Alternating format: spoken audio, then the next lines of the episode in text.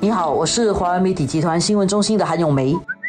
你好，我是华为媒体集团新闻中心的洪以婷。啊，今天有一个呃让人比较惊讶的事情，应该算是相当震惊啊。虽然我们好像说，如果跟恐怖威胁有关的话，呃，这样的一个案例来讲的话，应该算是比较少听过的。就是一名十六岁的自我激进化的印族少年啊，他计划啊，在这个新西兰回教堂连续遭恐袭事件的两周年当天，对本地的两所回教堂发动恐怖袭击。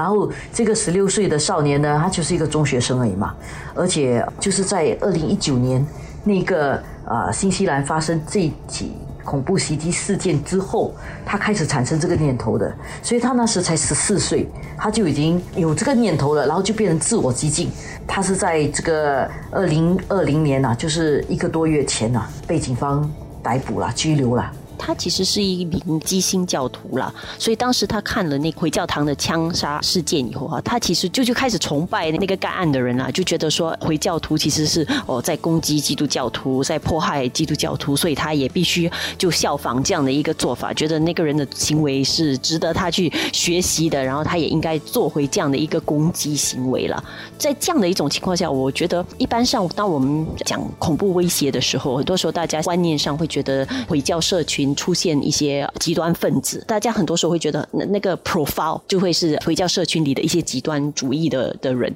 但是这一次就比较不一样了，这次就另外一边，其实就是基督教徒这一边出现了一些极端主义的人，然后认为应该做出反击了。其实这说明了一点啊，就是不论是怎么样的思想啊，只要是过度激进的话，都可能做出伤害别人的事情。所以这个激进化，不论你是左派、右派啊，回教徒、基督教徒，还有其他宗教，其实我坦白讲，我们也不能够排除说其他的宗教是不是也有激进分子，因为有些宗教它被利用了、被变异了之后啊，像我们知道日本也是有些激进的一些宗教啊，它可能比较倾向佛教或者什么的，韩国也是有这样的宗教，所以宗教本身是好的，叫人家向善的。如果它被有心人扭曲了，或者是过度激进化的话呢，它其实会成为一种走歪路的一个可能啦。所以以这个事情来讲，我比较震惊的地方是一个少年啊，他是怎么样激进的？有一种可能就是现在的年轻人很容易有很过度的理想主义。当这个理想主义太过极端的时候，就觉得说我要的东西就是最好的，然后我的这个想法是最好的，或者我的宗教，或者我的什么东西都好，这个是。perfect，而且 pure 的，就完美的，其他任何攻击我的这个想法的人都是错的。就可能会走向激进化，这一点呢是成人啊应该注意的了。据了解了，这个十六岁的这个青年呢，他本身其实家庭是一般的一个家庭啦，然后呃家庭没有什么巨变啊，或者发生什么很很悲惨的事情了，就算是一个相当普通的一个本地的一个呃青少年，然后居然会有一些这么嗯极端的一些想法哈，其实就是如刚才有梅说的啦，就是可能他。本身有一些理想主义，然后我觉得也因为哦，现在的年轻人其实我们知道，他们花很多时间就是上网啦、社交媒体这些。社交媒体本身当然它你可以接触很多的资讯啊，你你可以得到很多的娱乐啊。但是它的问题就是很多时候它像个回声板这样的，你在里面你看你对某一个课题很感兴趣的时候，或者甚至开始着迷的时候，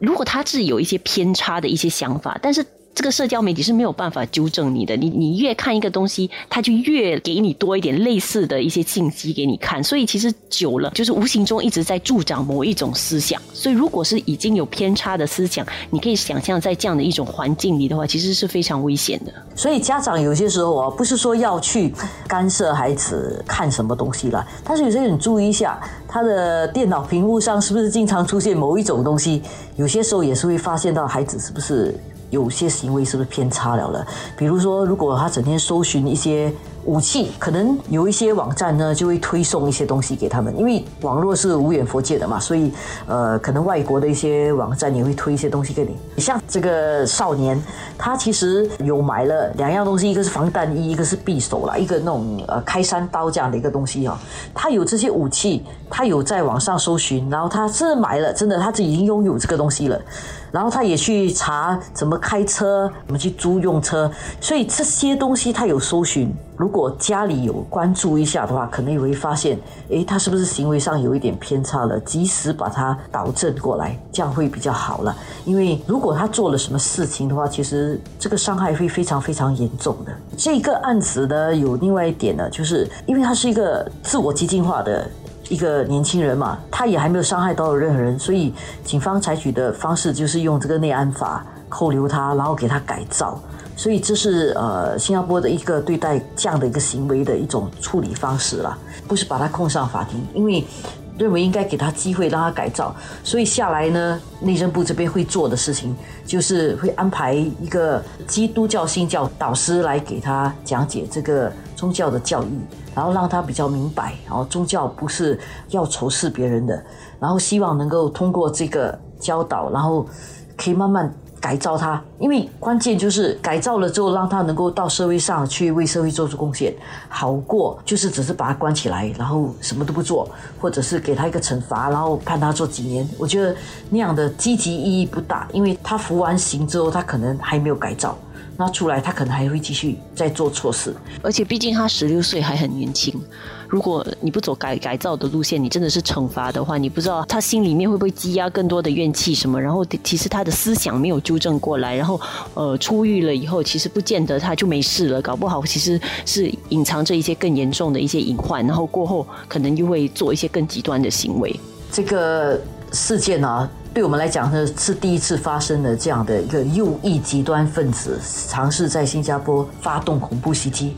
但是我们不可以排除说。没有其他的，我们只是知道这个是啊被揭发了，但是可能身边还有一些人慢慢走向极端，或者慢慢行为上、思想上有点偏差，我们其实要注意，然后及时导正过来了。